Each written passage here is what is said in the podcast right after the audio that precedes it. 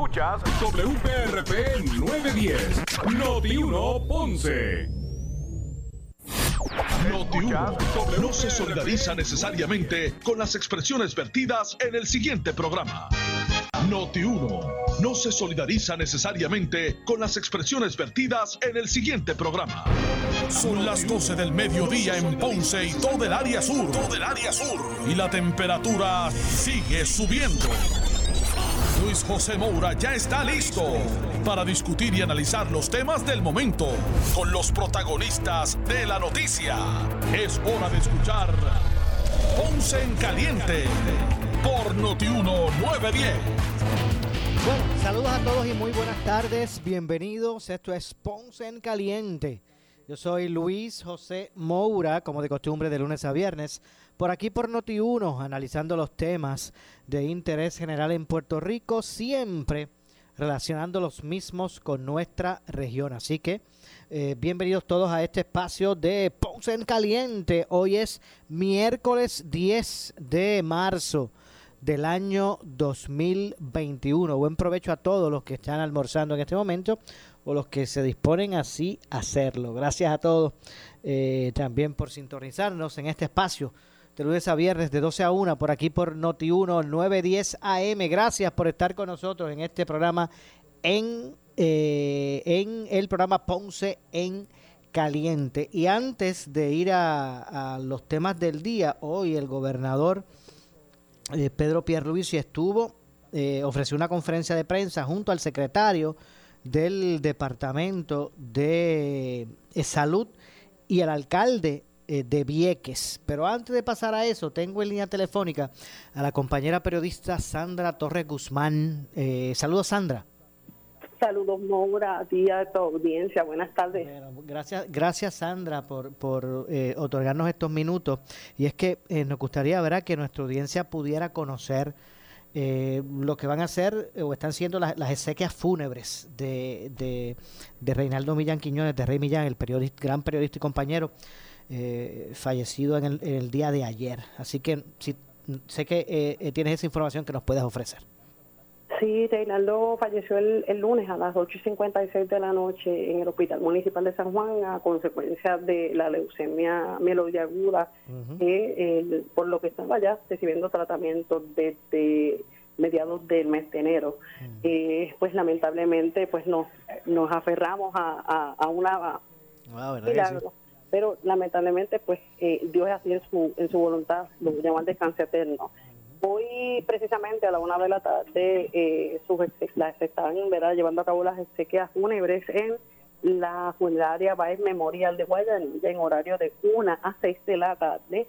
Y mañana, eh, como parte ¿verdad? De, de, las cosas que le gustaba trabajar al compañero, periodista, colega, amigo, hermano, eh, era el aspecto también cultural, uno de los sitios eh, felices eh, para, para él y para nosotros era precisamente el Centro Cultural Carmen Sola de Pereira y pues se llevará la, la comitiva fúnebre, se trasladará allí a las instalaciones del Centro Cultural en la calle Cristina número 70 en Ponce en, una, en un homenaje que se le va a estar celebrando desde las 8 de la mañana a las 2 hasta las 2 de la tarde.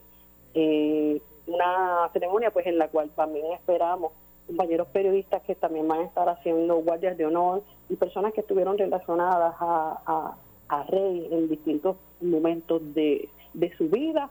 Eh, y también en, el, en el plano profesional eh, estuvo unos 35 años aportando eh, todos sus conocimientos, su trabajo, su entusiasmo a través de, del periodismo, 35 años. Y pues, nuevamente, hoy a la una de la tarde, de unas seis, va a ser el velatorio y la funeraria va a ser memorial en Guayanilla, que eso queda en el conjunto mañana para que eh, las personas puedan eh, ir a darle, yo no digo el último adiós, un hasta luego, un hasta pronto a Rey, eh, en el Centro Cultural Carmen Sola de Pereira de 8 de la mañana a 11 de la tarde, eso sí, debemos seguir cumpliendo donde quiera que vamos con la orden ejecutiva Seguro. del gobernador sobre el COVID-19 y por lo tanto se requerirá el uso de mascarillas eh, y también eh, a la entrada de cada uno de estos lugares el medidor de temperatura, eh, el, el, el hand sanitizer y todas las medidas para seguir protegiéndonos.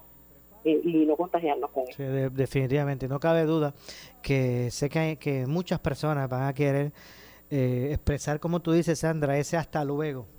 Así que hoy en Guayanilla, funeraria Baez, ¿verdad? La Baez. Funeraria Baez. la funeraria Baez hasta... en el Centro Cultural en Ponce. Y mañana en el Centro Cultural desde la eh, 8 de la mañana. Desde las 8 de la, de la, mañana. De verdad que si, si, si había algo que caracteriza, bueno, que, que, distinguía o separaba, ¿verdad? O era un, eh, eh, algo que distinguía a Rey, era su capacidad de, de poder desempeñarse, ¿verdad? Como periodista, como, como, como comunicador, como eh, ¿verdad? Eh, figura de las comunicaciones en muchos ámbitos, no tan solo en las noticias ¿verdad? fuertes, como uno llama, los hard news y las noticias generales, también en los deportes, en el aspecto cultural. No cabe duda, como yo decía ayer, Sandra, yo decía, eh, más allá de, de expresar el, el, ¿verdad? el duelo eh, y el pésame a, su familia, a sus amigos, a sus colegas, yo, decía, más allá de, de, la clase periodística ¿verdad? de Puerto Rico, yo decía que, que que hay, había que, dar el pésame a, él como, como, como un ciudadano del mundo que perdimos, ¿verdad? Un y un espíritu libre.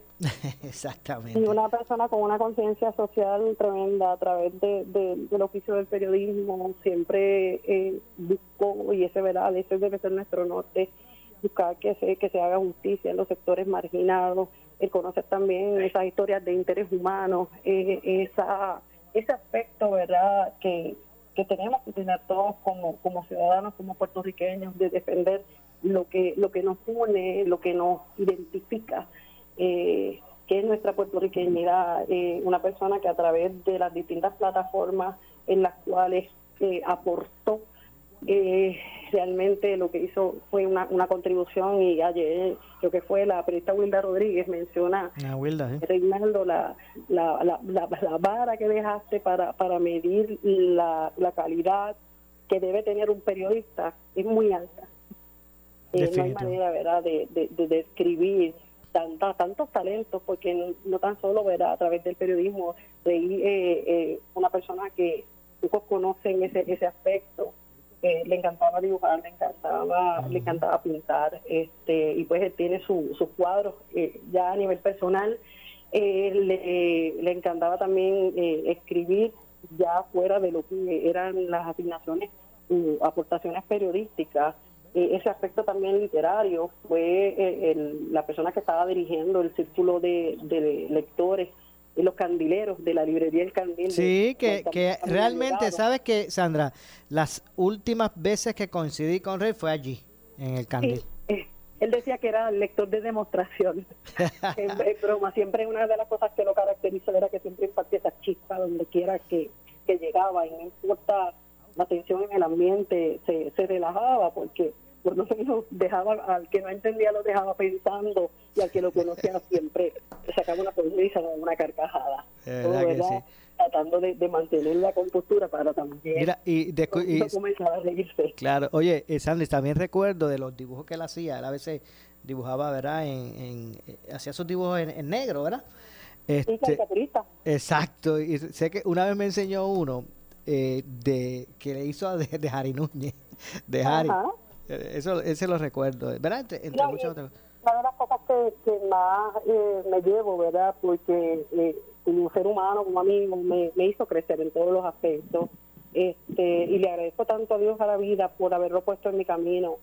Eh, y, literalmente, eh, de alguna manera, ya fuera a través del trabajo, a través de la amistad, de esta hermandad que tanto nos unió, eh, estar en estos en estos últimos años, desde más o menos 2015, 2014, que trabajamos en, juntos acá en La Perla, pero después de 2015, cuando entonces empezamos nuestras producciones radiofónicas en, diversas emisoras. que, fíjate, hacía, yo hacía esa reseña precisamente ayer en uno de mis programas, este, ¿verdad? Esa, ese junte que, que, que hubo en un momento dado, hasta los últimos, ¿verdad? Los últimos días de, que ustedes estuvieron activos en producciones, varias producciones, en varias emisoras en Puerto Rico. Sí, eh, realmente fue nuestro apostolado como productores independientes. Eh, lo que lo que hicimos fue prácticamente buscar patrocinadores para pagar el espacio en los que llevábamos a cabo nuestras propuestas. No fue algo, y claro, derecho tienen y para eso trabajan los productores independientes, ¿no? Para poder vivir o por lo menos pagar sus cuentas de, de, las diversas, de las diversas producciones que hacen a través de la radio o en cualquier otra plataforma, pero para nosotros más bien fue nuestra contribución social.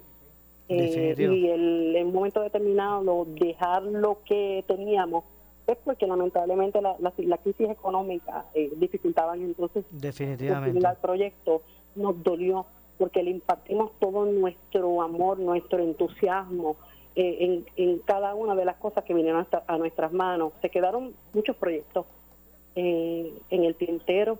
No habría, yo digo, una vida entera para poder completar todo lo que nosotros hubiésemos querido hacer. Si Dios me lo permite, dar eh, personalmente, pues tengo esa, esa misión de darle continuidad algunas de las cosas que, que habíamos ya trazado a través del taller periodístico del sur.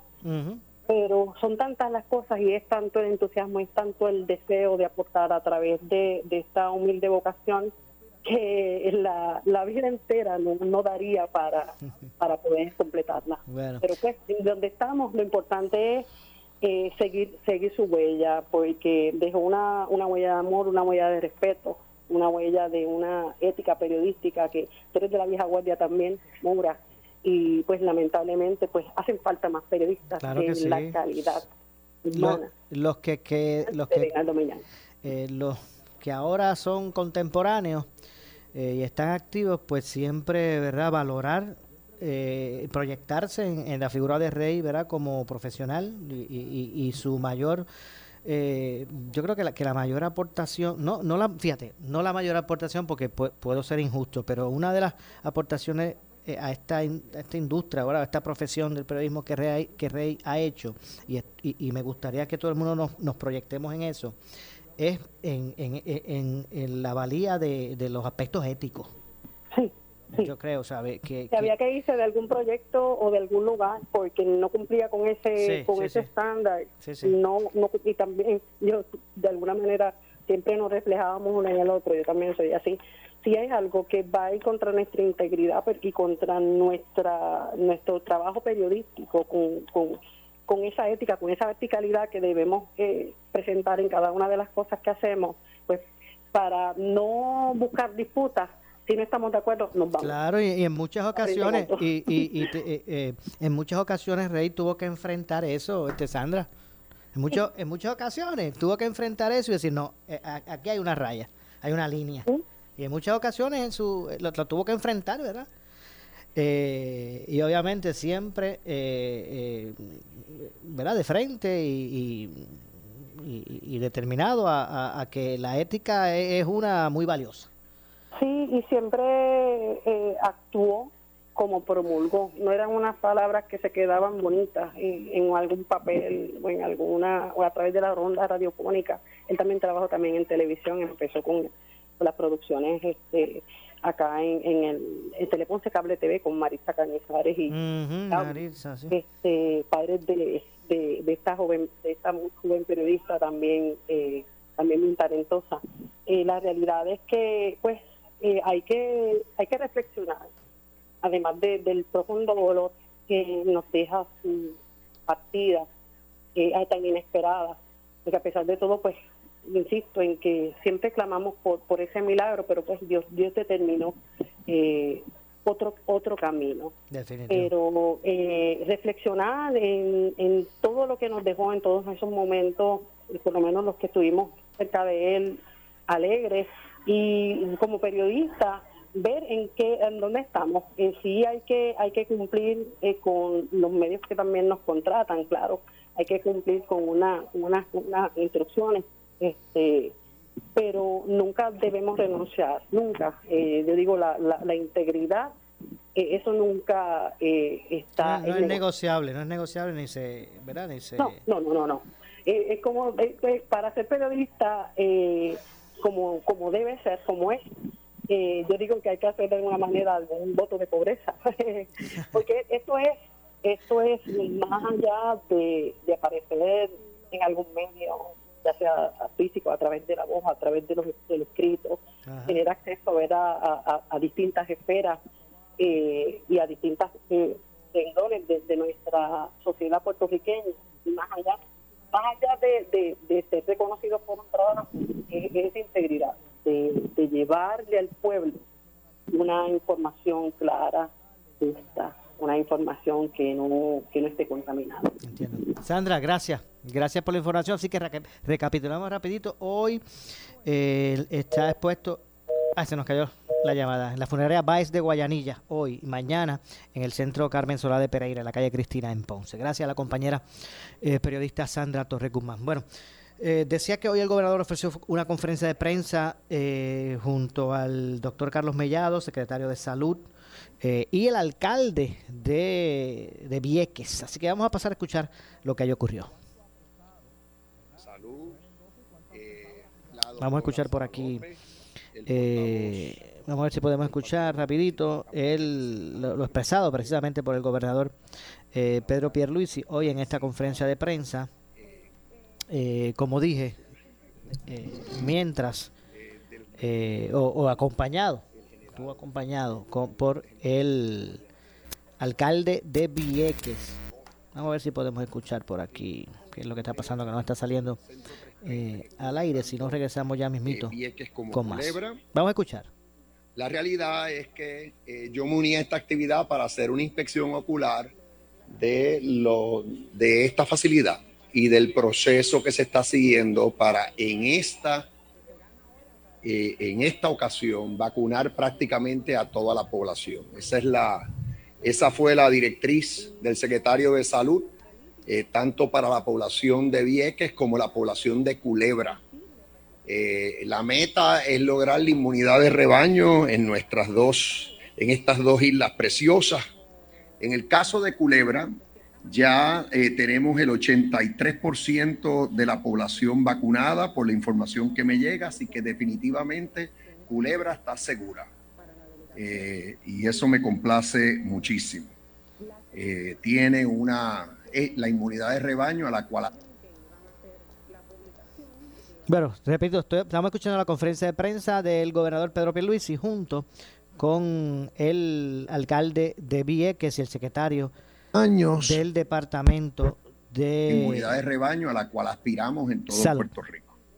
Vieques, al momento ya tenemos 60% de la población vacunada y estimamos que con la, la, los que se están presentando en el día de hoy para día de hoy para vacunarse, así como los que con toda probabilidad se presenten mañana, ya al final del día de mañana debemos llegar a 70% que eh, provee la inmunidad de rebaño que estamos eh, buscando. Eh, yo felicito a todos los que han tomado la decisión de vacunarse, porque esto no solo es bueno para ustedes, sino también es bueno para todo Puerto Rico, en este caso pues Vieques y Culebra que la mencioné, pero todo Puerto Rico. Eh, la vacuna que se está administrando hoy es moderna, que es una de las vacunas que hay que, eh, que debemos tener dos dosis. Y eh, esa fue precisamente la que yo también me, me, la, que, la que me aplicaron a mí, la que me administraron a mí, y doy fe de que es seguro hacerlo y que, y que funciona. Eh, así que nuevamente felicito a todos los que se están vacunando hoy, los que se están vacunando realmente en todo Puerto Rico. Em, aprovecho para también hablar eh, de las escuelas. Hoy es un día que me llena de alegría porque me están llegando reportes por todo Puerto Rico de padres, abuelos, hasta niños, muy contentos de que está comenzando ese proceso de eh, brindarle a nuestros niños y a los jóvenes que, también eh, eh, están participando en esto, de esa educación presencial, esa interacción social que es tan indispensable para el desarrollo de nuestros niños. Los niños, los jóvenes estaban todos bien deseosos, yo lo sé, la gran mayoría, obviamente hay excepciones, para tener esa interacción. Y hasta el momento se está de forma segura. Y esto es un proceso que comienza hoy, pero continuará. Em, el, Así que, y, ya, tan pronto este proceso siga, ya yo estoy mirando al, mes de agosto, anticipándome al futuro. Eh, hace ya varias semanas que estamos planificando y pronto se estarán contratando las obras para reparar todas las escuelas en Puerto Rico que tienen columnas cortas. Esto es algo que no se hizo eh, el año pasado, así salió a relucir en la transición, el propio exsecretario de Educación así lo confirmó. Eh, y yo lo que tengo que hacer es mirar hacia el futuro. Eh, mientras más escuelas podamos reparar y tener en condiciones para el mes de agosto, que es cuando yo espero que ya tengamos la inmunidad de rebaño y ya podremos retomar la educación presencial probablemente eh, de una manera que se asemeje a como la teníamos anteriormente, pues la meta tiene que ser tener las más escuelas reparadas posibles para que el sistema público de enseñanza retomar eh, su misión prácticamente totalmente. Hay cosas que han pasado como resultado de esta pandemia que son positivas, o sea, la educación remota que no teníamos cada vez se está dando más y eso es importante porque esa educación remota, el uso de computadoras desde el hogar, en los mismos planteles, complementa la educación tradicional que siempre hemos tenido. Eh, así que, eh, y obviamente, eh, la razón por la cual esta apertura es una apertura diferente, la que hemos hecho en días, por razón de la pandemia. Todavía no tenemos esa inmunidad de rebaño. Aprovecho también esta actividad para hablar de las guías del CDC, las nuevas guías que indican que, que aquellos que están vacunados eh, pueden en reuniones eh, que estén en, sitios eh, cerrados con, con, no muchas personas, pues quitarse o removerse, remover la mascarilla. Yo me uno a la exhortación que ha hecho nuestro secretario de salud mejor precaver que tener que remediar. Eh, yo, creo que la actitud más conservadora, más prudente, más razonable es que sigamos utilizando la mascarilla, incluyendo los que estamos inmunizados, los que estamos vacunados. Vamos a seguir utilizándola. Eh, por si acaso, esto, la ciencia no es perfecta. Y, aunque el CDC está, diciendo que se puede, y si después surge que pueden haber contagios. Mejor precaver que tener que remediar. Mientras menos contagios tengamos, mejor. Eh, los hospitales, gracias a Dios y a todas las medidas que se han ido tomando en Puerto Rico, son muchas, comenzaron prácticamente hace un año atrás, pues los hospitales no están comprometidos. Y eso son buenas noticias. Esa es la estadística que yo, yo las miro todas, pero la más que yo estoy siempre mirando es el uso de nuestros hospitales, el uso de las unidades de cuidado intensivo, el uso de ventiladores y al momento, como resultado de todas estas medidas, que incluyen uso de mascarilla, distanciamiento físico o social, incluyen que no hayan aglomeraciones, incluyen que hagamos rastreo, ya se hace el rastreo por todo Puerto Rico, incluyen pruebas, pruebas, ahora tenemos cualquier cantidad de pruebas, las estadísticas lo que hablan incluyen usualmente las pruebas moleculares, no se habla de las de antígeno, pero esa, esa iniciativa de nuestro secretario de salud está dando resultados. Esos covideos que se están haciendo por todo Puerto Rico dan resultados y les voy a decir por qué. Porque no solo detectan quién tiene el virus, sino inmediatamente si la persona eh, eh, puede ser eh, puede recibir el tratamiento monoclonal que también está funcionando, inmediatamente se le refiere para el tratamiento, ¿correcto, secretario? Y eso yo estoy seguro que también está teniendo un impacto en por qué no vemos tanta gente hospitalizada.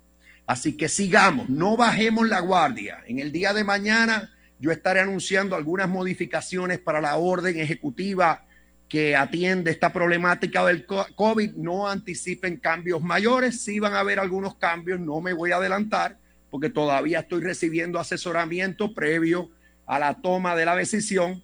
Pero como he dicho anteriormente y lo repito ahora, eh, eh, cuando yo tomo estas decisiones, las tomo sopesando todos los intereses envueltos. Está en primer lugar la salud del pueblo también está el impacto que estas medidas tienen en la calidad de vida de nuestro pueblo y en el, desarrollo económico de Puerto Rico. Bueno, estamos escuchando la conferencia de prensa que ofreció el gobernador eh, Pedro Pierluisi junto al secretario de Salud y el alcalde de Vieques, pero tengo que hacer una pausa, regresamos de inmediato con más. Soy Luis José Moura, esto es Ponce en Caliente. Breve le echamos más leña al fuego en Ponce en Caliente por Notiuno 910. Somos la noticia que quieres escuchar. Las 24 horas te queremos informar. Entérate temprano. Regresamos con el más de farándula y deportes. Noti uno te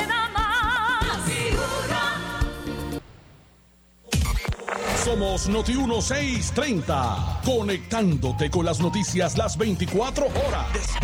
descarga nuestra aplicación Noti 1630 en tu teléfono móvil y recibe las noticias de último minuto. Raúl, mira la foto que le saqué a la chica sin que se diera cuenta. Por favor, no se lo envíes a nadie. Solo para ti. Confío en ti. Muchachos, miren qué clase de cuerpo tiene esa jeva sin ropa. Por favor, no se lo envíen a nadie que me lo envió José y me pidió que no lo pasara. Confío en ustedes.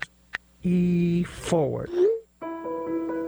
Exponer así a una mujer también constituye abuso y violencia de género. Tú puedes confiar en tu amigo, pero tu amigo confiará en sus amigos y así sucesivamente seguirán pasando el contenido por las redes sociales sin ningún control. Respeta a la mujer y detengamos el ciclo de violencia, desde lo que pudiera parecer la distribución de una simple foto hasta la agresión física. Un mensaje de Noti 1630 y Uno Radio Group.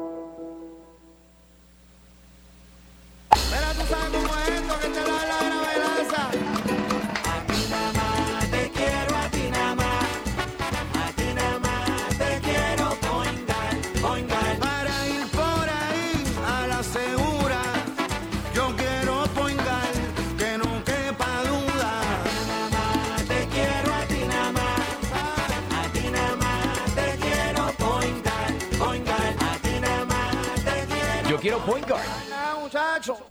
Mírela, písela, tóquela. Para saber que no es natural, tiene que morderla. Artifigrama de grama mía. Si llama a un instalador, exíjale Artifigrama de grama mía. Usted no solamente merece el mejor servicio, usted se merece el mejor producto. Artifigrama de grama mía. Cualidades en nuestra grama que otras no poseen. Grama mía. Sirviendo a Puerto Rico por más de 45 años. 787-843-6246. 843-6246 en esta emergencia. En Laboratorio Clínico Profesional Emanuel Guayabal y Río Cañas en Juana Díaz seguimos brindando nuestros servicios de calidad. Hemos reforzado nuestras medidas de protección en cada una de nuestras instalaciones. Estamos recibiendo órdenes médicas por fax o correo electrónico. Para conocer nuestro horario especial y mayor información, llámenos al 260-5504 o al 580-0080. También a través de nuestra página en Facebook, Laboratorio Clínico Profesional Emanuel. Por ti y por los tuyos daremos la batalla unidos y venceremos. Necesitas una enfermera, una ama de llave, necesitas un médico, pañales desechables, suplemento alimenticio o medicamentos.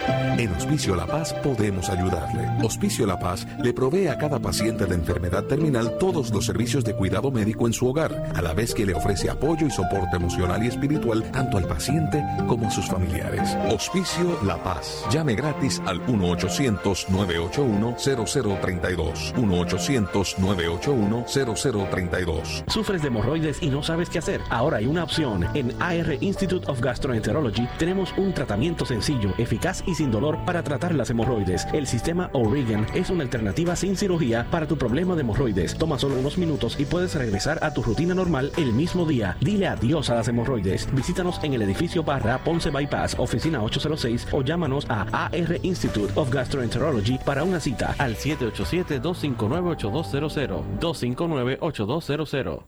Es un precioso día soleado. Sí, para ir en aire acondicionado. No sé tú, pero no creo que sea muy agradable luchar contra altos grados Fahrenheit. mientras caminas para llegar a tu destino. Andar a pie no está fácil. Conductor, ponte en sus zapatos. Detente antes del cruce peatonal y evita ser multado. Comisión para la Seguridad en el Tránsito. Gobierno de Puerto Rico. El rey de los usados, te trae festival de pickups, grandes y pequeñas, Ford, Ram, Nissan, Toyota, importadas y locales, gran variedad de SUVs americanas y japonesas, otras de lujos como Infinity, Volkswagen y Mercedes-Benz, todas con garantía de fábrica vigente adicional a la Henry Garantía. Estamos en el Ponce Bypass y en la comunidad de la Avenida Las Américas en Ponce. Llama al 787-418-3444. 787-418-3444. Somos Noti 1630. Noti 1630. Primeros con la noticia. Noti 1630 presenta un resumen de las noticias que están impactando a Puerto Rico ahora. Buenas tardes, soy Luis Dalmau Domínguez. Si usted escucha Noti 1630, primeros con la noticia, última hora 1233.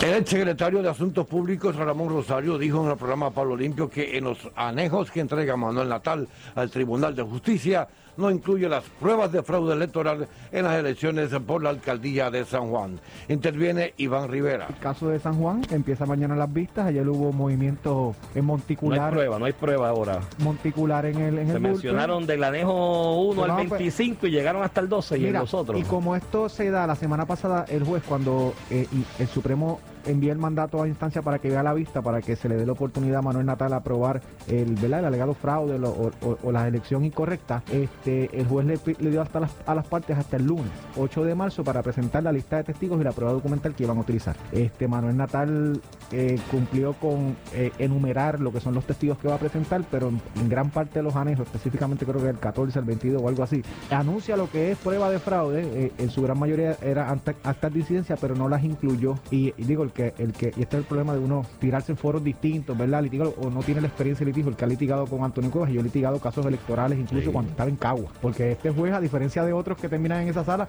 este juez lleva viendo casos electorales por muchísimos años. Y los organiza muy bien, los dirige Por, bien. por- por lo menos desde el 2012, yo estoy viendo casos electorales en la sala de Antonio Cuevas como estaba en Caguas. Es un juez bien estricto, bien organizado y obviamente es una cuestión de, de- debido proceso de ley. Si tú vas a presentar en una vista una prueba, y esto es en todos los casos, no solamente en estos extraordinarios como los electorales, tú tienes que revelarle a la otra parte cuáles son los documentos que tú vas a utilizar para que esa parte se pueda preparar. Noti 1, última hora 12.35. De inmediato a, a la escena noticiosa en el área de Guaynabo con el compañero Jerry Rodríguez. Adelante, Jerry. Cuénteme cómo se Gracias a los compañeros en el estudio. En efecto, nos encontramos en la escuela eh, Ramón Marín Solá en Guaynabo, donde aquí se ha personado eh, la secretaria de la Gobernación, Noelia García, y está dialogando con la directora de este plantel de primario, eh, Soraya Cruz. Escuchemos. Y tuvimos una, una positiva reacción de ellos, pero siempre reclamamos que vuelvan todos a la escuela. Ese es el deseo mayoritario, que tengamos la escuela como el aula que debe ser. Sí, estaba hablando ahora mismo con una mamá eh, que me estaba diciendo que estaba necesitando que comenzara a la escuela porque ella también está estudiando y se le hace difícil eh, pues, estudiar, tener sus clases de, uni- de- de la universidad y también estar dándole las clases eh, remoto. Eh, a, la, a la niña que pues traerla había sido una bendición que había analizado y Bueno. estudiado los protocolos y que tenía paz. Y eso yo puedo pensar que ese, es- eh, eh, eh, esa es la meta no Eh, educación pero que los niños tengan este un- un- una facilidad eh, segura y que los papás tengan paz. Va a ser un proceso, van a haber papás que van a, van a esperar que vayan otros adelante y comiencen y luego ellos poquito a poquito se reinsertan a sus hijos en la medida en que vean que los procesos eh, son procesos seguros. Eh, ¿Qué matrícula tiene su escuela? La escuela tiene 403 estudiantes. Ok, ¿y cuántos han eh, expresado? eh, eh, 82 padres nos dijeron de inicio de que iban a traer, comparando ¿Cuántos la- llegaron hoy? otras- comparando con otras aulas, pues eso es un logro y seguimos recabando que sigan llegando, que aquí estamos para Si llega uno, uno tiene es derecho a la suficiente. educación. Seguro que sí. Secretaria, sabemos que está ocupadita y va a entrar a observar el plantel.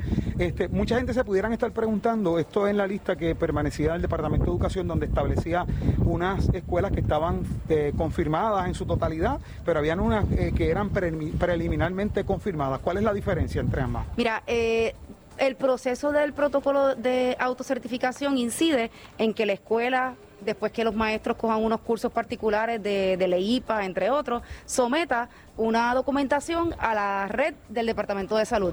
En el momento que el Departamento de Salud certifique esa documentación, inmediatamente la escuela recibe una autocertificación. Con esa autocertificación, inmediatamente la escuela puede abrir. Posterior a esa autocertificación, el Departamento de Salud visita las facilidades y una vez está inspeccionada esa facilidad, el departamento emite una certificación final. Eh, hay muchas escuelas, hay 112 escuelas que cuentan con la certificación, la autocertificación, eh, habrán muchas más. La semana entrante van a haber más escuelas que abran eh, y en la medida en que Salud visite las facilidades tendrá una, una certificación final. No obstante, la escuela puede abrir con la autocertificación. Sabemos que es mediodía, pero obviamente hasta aquí llega el, el periodo escolar en, en las escuelas. Hasta este momento, secretaria, tenemos un insumo de que fue un día exitoso, eh, hay que hacer mucho ajuste. El que las puertas estén abiertas, ya de facto tenemos un día exitoso. El que la educación se haya vuelto a reiniciar, ya es un logro. Eh, ¿Piedras en el camino? Claro que sí, las vamos a encontrar, pero inmediatamente las vamos a atender.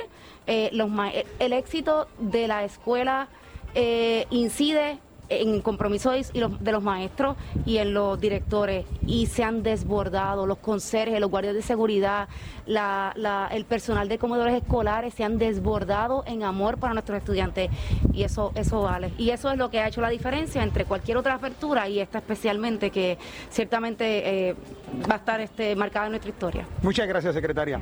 Bueno, ahí escucharon a la secretaria de la Gobernación, licenciada Noelia García. Esto es todo por el momento, en vivo desde Guaynabo para Noti 1630, Jerry Rodríguez.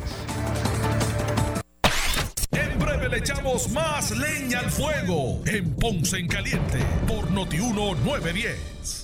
En esta emergencia, en Laboratorio Clínico Profesional Emanuel Guayabal y Río Cañas en Juana Díaz, seguimos brindando nuestros servicios de calidad. Hemos reforzado nuestras medidas de protección en cada una de nuestras instalaciones. Estamos recibiendo órdenes médicas por fax o correo electrónico. Para conocer nuestro horario especial y mayor información, llámenos al 260-5504 o al 580-0880. También a través de nuestra página en Facebook, Laboratorio Clínico Profesional Emanuel. Por ti y por los tuyos, daremos la batalla unidos y venceremos. El área sur está que quema. Continuamos con Luis José Moura y Ponce en Caliente por el 910 de tu radio.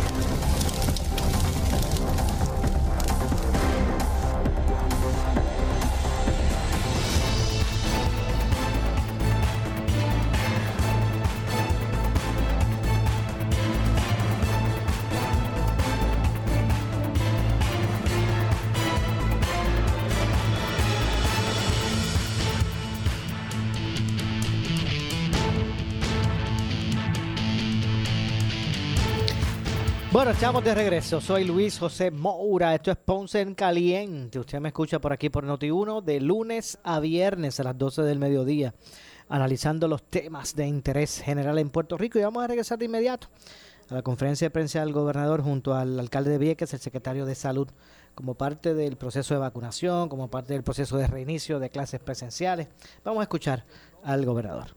revertir cualquier medida que tome, lo voy a hacer. No me va a temblar el pulso, porque aquí lo importante es eh, eh, eh, tomar las decisiones. Lo peor es no hacer. Aquí lo importante es que hagamos. Y se está haciendo y esta actividad felicito al secretario, al general de la Guardia Nacional, con todo su equipo que están aquí por la iniciativa y ahora con mucho gusto contestamos sus preguntas.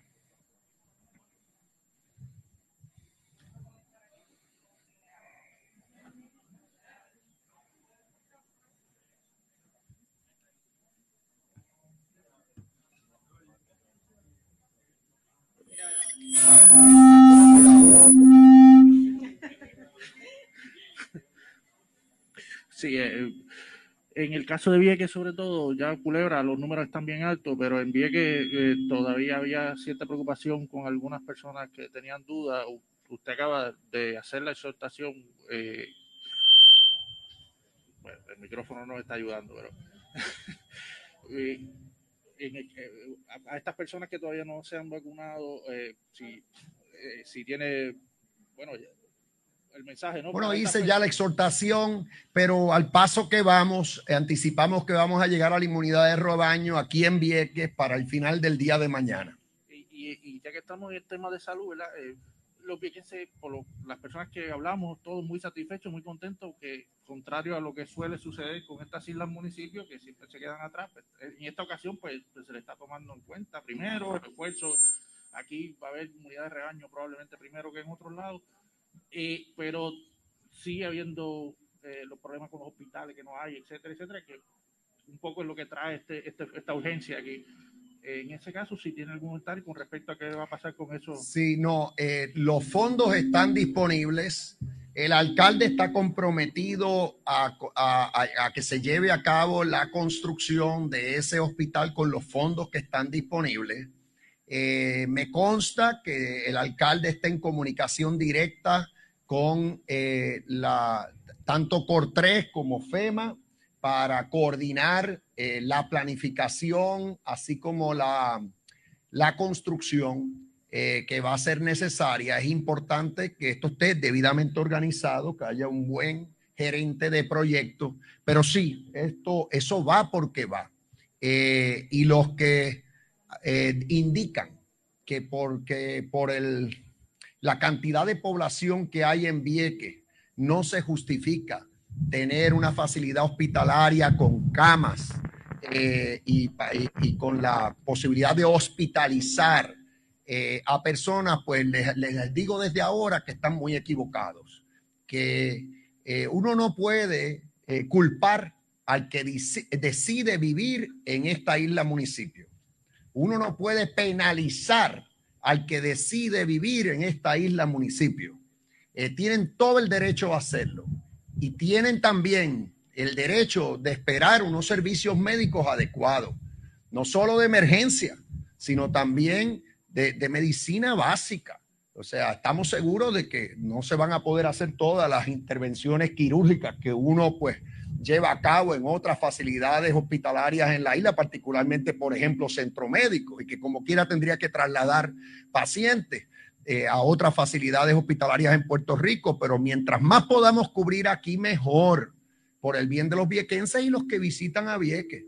Eh, y por cierto, eh, eh, la visión, la visión de, de mi administración, comenzando por el propio secretario, es asegurarnos que en todo Puerto Rico hayan facilidades médicas adecuadas, que en todo municipio haya un centro eh, de diagnóstico y tratamiento, ya sea municipal, ya sea del Departamento de Salud, ya sea un centro 330 como el que opera aquí en Vieques y en Culebra, pero tenemos que tener medicina preventiva en todo Puerto Rico y hospitales a una distancia razonable.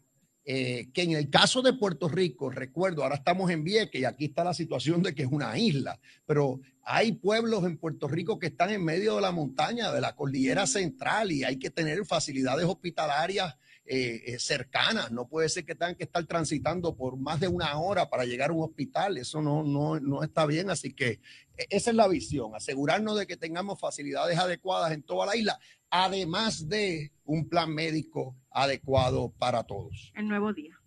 Sí, buenos días, gobernador. Eh, yo quería saber cuál por ciento de, de esta población que se ha vacunado tanto en Vieques como en Culebra ya tiene la segunda dosis. Sí, pues cómo no. Lo- yo prefiero que lo conteste el, el secretario o el, o el o el ayudante general, el dato específico. Y quería saber... eh, Ahora, quisiera también decir que recuerden que la primera dosis ya le brinda inmunidad al que la recibe. No es la inmunidad completa, pero ya le da, le da inmunidad. Pero prefiero que el, el doctor se ocupe de la parte médica y el general de la parte de logística. Y quería saber también cuándo Ajá. entonces, cómo están los planes, no sé si usted o también el general o el secretario, eh, de entonces lograr esa inmunidad comunitaria para, para el país. ¿Cómo va ese Bueno, proceso? esa la contesto yo. El presidente Biden, el presidente Biden ha sido muy asertivo eh, y ha dicho que él espera que ya la, la inmensa mayoría de los adultos en toda la nación americana, incluyendo Puerto Rico, estén vacunados para final de mayo. Ojalá así sea. Yo siempre he dicho que eso va a ocurrir, que espero que ocurra en Puerto Rico para finales de, de verano. He sido bien consistente. Tendría que haber eh, un número mayor de vacunas que comiencen a llegar a Sí, la pero es que isla. están llegando y lo que vislumbramos es que va a seguir aumentando tremendamente. Es más, ya está a nivel de 100 mil y ya pronto va a subir, brinca a 120 mil y seguirá aumentando porque tan pronto se incorpore la vacuna de J&J, o sea, de Johnson y Johnson, eh, también esto se, se extrapola y la producción cada vez es mayor. Eh, somos afortunados por, por ser ciudadanos americanos, por la relación que tenemos con Estados Unidos. Cuando compara lo que ha pasado aquí con países cercanos, eh, es, de la, es del cielo a la tierra la diferencia. Así que vamos a ser agradecidos y somos bendecidos. Lo importante es que a todos la aprovechen, aprovechen esta vacuna. Yo entiendo que el que tiene condiciones médicas y su propio médico le está diciendo que no la, no la, no, no se la aplique, pues, pues eso lo entiendo. Eh, pero salvo situaciones como esa, eh, todos debemos vacunarnos. Secretario, por favor. O general, general. Contestando su pregunta, una población elegible en Culebra, que era unas 1.800, y cuando hablamos de una población elegible, es mayores de 18 años. Eh, de 1.800, eh, ya se han vacunado 1.496, lo que constituye el 83%. En cuanto a lo que se completó primera y segunda dosis, eran 1.096 y en el día de esta semana, lunes y martes, unas 400 personas. 1.096 con ambas dosis y 400 que ya se le dio la primera dosis. Esos son 1.496, lo que constituye el 83% de 1.800. En Vieques, la población elegible son 8.000, con ambas dosis, 4.494.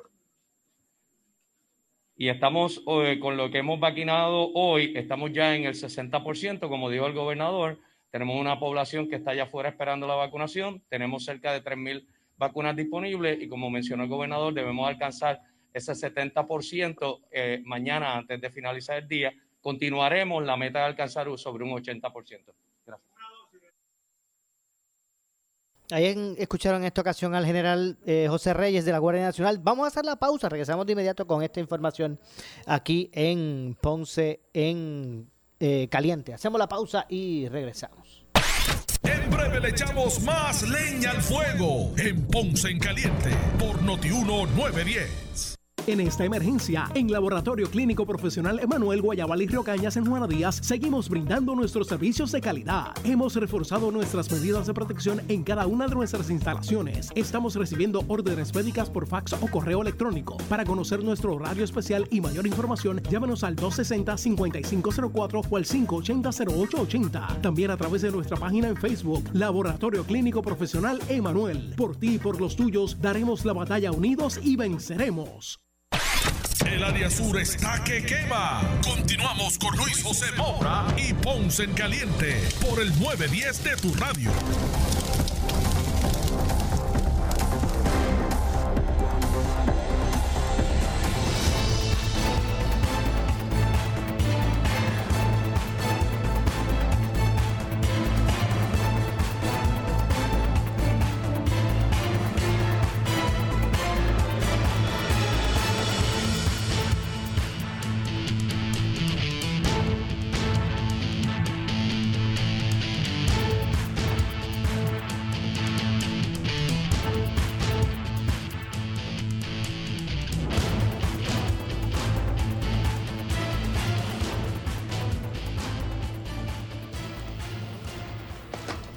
Bueno, estamos de regreso, estamos de regreso. Esto es Ponce en Caliente. Yo soy Luis José Moura. Usted me escucha por aquí, por Noti1, de lunes a viernes eh, a, la- a las 12 del mediodía. Aquí estamos analizando los temas de interés eh, eh, general en Puerto Rico, siempre relacionando los mismos, ¿verdad? Esos temas con lo que ocurre en nuestra región. Así que estamos, estamos de regreso aquí en, en Ponce en Caliente. La siguiente entrevista es una auspiciada. Bueno, y es que en línea telefónica nos acompaña, como todos los eh, miércoles, la licenciada María E. Vicens, abogada de quiebra. Saludos, licenciada. Muy buenas tardes. A ver si me, si me escucha por aquí. Saludos, licenciada. Buenas tardes. Buenas tardes, saludos Maura a ti, a los que a los radioescuchas y a los que nos ven por Facebook también. Bueno, gracias por acompañarnos hoy como cada miércoles en la sección relacionada a los asuntos eh, de las leyes de quiebra con la licenciada María E. Vicenza, abogada de quiebra. Y hay una pregunta, eh, licenciada, que es repetitiva entre mucha gente y se la quiero traer a su consideración y es la siguiente. ¿Puedo vender mi casa mientras estoy acogido a un capítulo 13? Sí, Maura. La, estar acogido a un capítulo 7 no te va a impedir que tú llevas el procedimiento, un capítulo 13, perdón, el procedimiento de vender tu propiedad. Vamos a refrescarle la memoria a los que nos escuchan. Un capítulo 7 es aquel que se conoce como la liquidación de deuda. Esa tú la radicas hoy en dos, vas a una vista en un mes y en dos meses en un caso verdad sencillo, pues puede que obtengas el descargo y ya terminó el capítulo 7. El capítulo 13 es el que tú te vas a coger a un plan de pago que va a ir de un término de tres años a cinco años. Todo va a depender si tú cualificas para la de tres años o no. Si no, vas a estar en la de cinco años oficial. Mientras tú te acoges a un capítulo 13, tú puedes pagar a través de tu capítulo 13 deudas como serían, un ejemplo, los atrasos que tú puedas tener en esta propiedad. Ahora que está habiendo tanto problema con esto del coronavirus y de la pandemia, que están las moratorias estas que han ofrecido y que ahora de la ley federal exige que están no se pueden llevar a cabo las ejecuciones hasta junio 30, han seguido extendiendo esa moratoria pues tú tienes esa ventaja de que si tú estás atrás con tus pagos de la, del, del, del de la hipoteca, tú ahora mismo las tienes aguantadas hasta cuando empiecen las ejecuciones, estás en esa moratoria, pero esa moratoria va a acabar. Entonces, cuando esa moratoria acabe, tú dices, wow, tú sabes, no sabemos el arreglo que te va a hacer el banco todavía, cómo yo voy a pagar todos esos atrasos, me van a hacer una modificación, me van a hacer un plan de pago, todo depende. El capítulo 13 te ofrece una alternativa para hacer eso, que es donde tú vas a poder pa- pagar esos atrasos que tú tienes dentro del plan de pago para, pa- para esa deuda. Y eso te va a ayudar a comprar tiempo, que esto es una cosa que, que, que puede ser muy posible ahora con la pandemia. Si tú quieres, hay mucha gente también que está queriendo salir de su casa, hay gente que, que se pues por, por, porque han perdido los trabajos, por esto, por X, por Y razón. El capítulo 13 te, te ayuda a comprar tiempo para esto, Moura, porque mientras estás, tú estás en el capítulo 13 no te van a poder ejecutar, sigues pagando tu hipoteca, por eso es que viene la pregunta, porque está pasando mucho a raíz de la pandemia. Sigues pagando tu hipoteca y te vas preparando para vender tu casa. Tú le puedes poner un letrero de venta a la casa y no quiere decir que porque tú estés en quiebra no lo puedes vender. Y te vas a tener que acoger a ciertos procedimientos que tienes que seguir en el capítulo 13 cuando vas a vender esa propiedad, radicar una moción al tribunal, pedirle permiso, someter una tasación de la propiedad para que el tribunal vea que sí que se está eh, vendiendo por un precio razonable, la carta de la propuesta de, de compra cuando llegue, la certificación del crimen, ¿verdad? Una serie de documentación que va a haberles que someter a la corte, pero lo puedes hacer, contrario, ¿verdad? A lo que muchas personas piensan que porque estoy en quiebra, pues no puedo hacer nada, todo está paralizado. La quiebra te restringe, pero también te da muchos beneficios que la gente desconoce. La gente tiene el concepto del mito de que, ay, si me voy a la quiebra, pues soy como un perdedor, o soy una persona que soy clasificada como que Claro, al contrario, licenciada. capacidad, ¿no? Al, co- al contrario, el, el que uno pues busque resolver y atender sus asuntos, eh, lo que muestra es, ¿verdad? es la responsabilidad de la persona. la proactividad, exactamente, y la ley es, eso es un recurso, es una ley, eh, un recurso que te da la constitución, dice, eh, cortes de bancarrota a través de todos los Estados Unidos, o sea, eh, no es que está siendo una persona mala porque estás acogiéndote un capítulo 13, Eh, son herramientas que tenemos, que Definitivo. la gente desconoce. Bueno. Ah, no, yo no me voy a ir a la quiebra porque yo estoy quiero vender mi casa. No, tú la puedes vender, pero pues va a ser como un proceso y unos requisitos. Para eso nos puedes contactar en nuestra oficina y nosotros con mucho gusto te vamos a dar una orientación gratuita y confidencial. Nuestro Dos- número de teléfono es 787-259-1999. 259-1999. Mire, usted no escuche eh, rumores. Eh, cada caso es distinto. Usted oriéntese con los, los profesionales. En esta ocasión, la oficina de la licenciada María Evicens, abogada de quiebras, 259-1999. 259-1999 y la oficina está ubicada, licenciada.